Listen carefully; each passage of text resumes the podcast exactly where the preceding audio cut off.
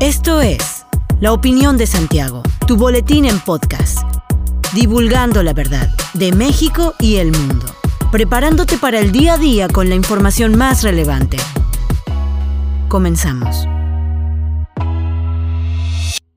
Buen día, bienvenido a la opinión de Santiago, una dosis breve de información para arrancar el día con lo más relevante a nivel nacional e internacional. Ante la incomprensión de la mayoría de la Cámara de Diputados, se determinó recortar por cuarto año consecutivo el presupuesto del Instituto Nacional Electoral. Su presidente, Lorenzo Córdoba Vianello, anunció que el organismo autónomo acudirá a las instancias legales para defender su derecho a contar con recursos suficientes para llevar a cabo las tareas que tiene previstas en 2022, incluida la posible consulta de revocación de mandato, cuya realización está en riesgo. En un video publicado en las redes sociales, Córdoba Vianello lamentó que los diputados de Morena y sus aliados no escucharan los argumentos del INE y hayan concretado un recorte presupuestal de casi 5 mil millones de pesos, equivalentes a más de la cuarta parte de los recursos que el instituto había solicitado para garantizar sus operaciones durante el próximo año. Dijo que debe quedar claro que el INE no pretende bloquear los ejercicios de democracia participativa previstos en la Constitución, como acusa el partido en el poder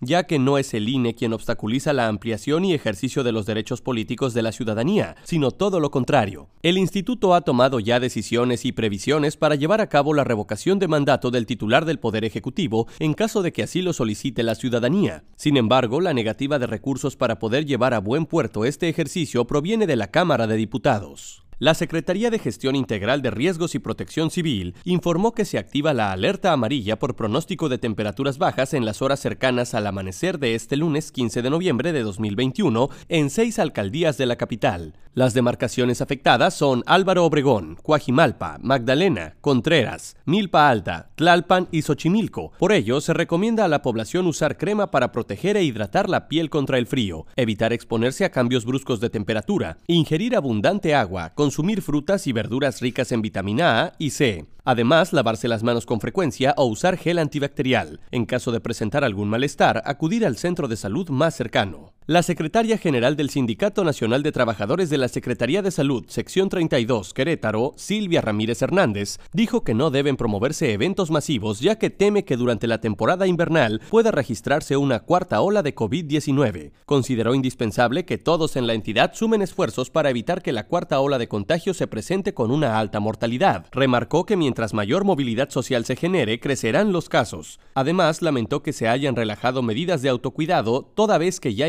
Incluso hay personas que salen a realizar sus actividades sin siquiera usar cubrebocas. Con corte a la segunda semana de noviembre, se tiene que son 30 trabajadores los que han muerto a causa de la pandemia provocada por el COVID-19. Esto desde que comenzó el combate a la enfermedad respiratoria en marzo de 2020. De los trabajadores que perdieron la vida, 14 ofrecían su servicio en alguno de los hospitales de la Secretaría de Salud de la entidad, mismos que se clasifican dentro de la atención de segundo nivel. Sobre el abasto de medicamentos, urgió a que se atiendan aquellas carencias que aún existen en clínicas como en hospitales. De manera constante, representación sindical efectúa recorridos a las unidades jurisdiccionales para analizar el estado en el que labora el personal de salud, conocer la existencia de material básico, así como de aquel indispensable para atender a pacientes. La Secretaría del Bienestar anunció que a partir de este lunes continuará la aplicación de vacunas de COVID-19 para menores de 12 a 17 años con comorbilidades en Querétaro. De acuerdo a la convocatoria publicada en la cuenta de Facebook de la Delegación de la Secretaría del Bienestar en Querétaro, el registro de menores inició el jueves y el viernes de la semana pasada y seguirá vigente a partir de este lunes para que los padres de familia puedan registrar a sus hijos a través de la página mivacuna.salud.gov.mx. Del 16 al 19 de noviembre, los padres de familia podrán acudir a validar su registro a las instituciones Secretaría de Salud del Estado de Querétaro, en el Hospital de Especialidades del Niño y la Mujer, en el Hospital del Iste, en la Jefatura de Servicios de Prestaciones Médicas del IMSS y en las instalaciones de la Secretaría de la Defensa Nacional para el sector privado. La Asociación Estatal del Maguey y del Pulque llevó a cabo el primer foro magisterial del maguey y del pulque en Querétaro, que tenía por nombre Promopulque y el Trago de Moctezuma, el cual llenó en su totalidad la Casa Ejidal de Boyé, en el municipio de Cadereyta de Montes. El presidente de esta asociación en Querétaro, Francisco Vega Uribe, expresó que el evento superó todas las expectativas que se tenían tanto con asistencia de personas de primer nivel como en el número de asistentes. Vega Uribe destacó el apoyo total de las autoridades municipales para este evento, pero de manera muy especial del trabajo realizado por los productores del maguey y del pulque en Querétaro. Una tarea importante en el éxito de este foro fue la participación de la mujer, encabezadas por la licenciada Carolina Ahumada Trejo, desde el arreglo y escenografía del lugar donde se cumplió este foro hasta la promoción que se hizo de este. La licenciada dijo que buscan que los queretanos conozcan las bondadosas propiedades nutritivas y alimenticias del pulque y no solamente las etílicas. Hasta aquí la información de hoy. Regresa mañana para otra pequeña dosis con las noticias más importantes. Mantente bien informado con la opinión de Santiago. Encuéntranos en Facebook, Instagram y TikTok como arroba la opinión de Santiago. Hasta la próxima.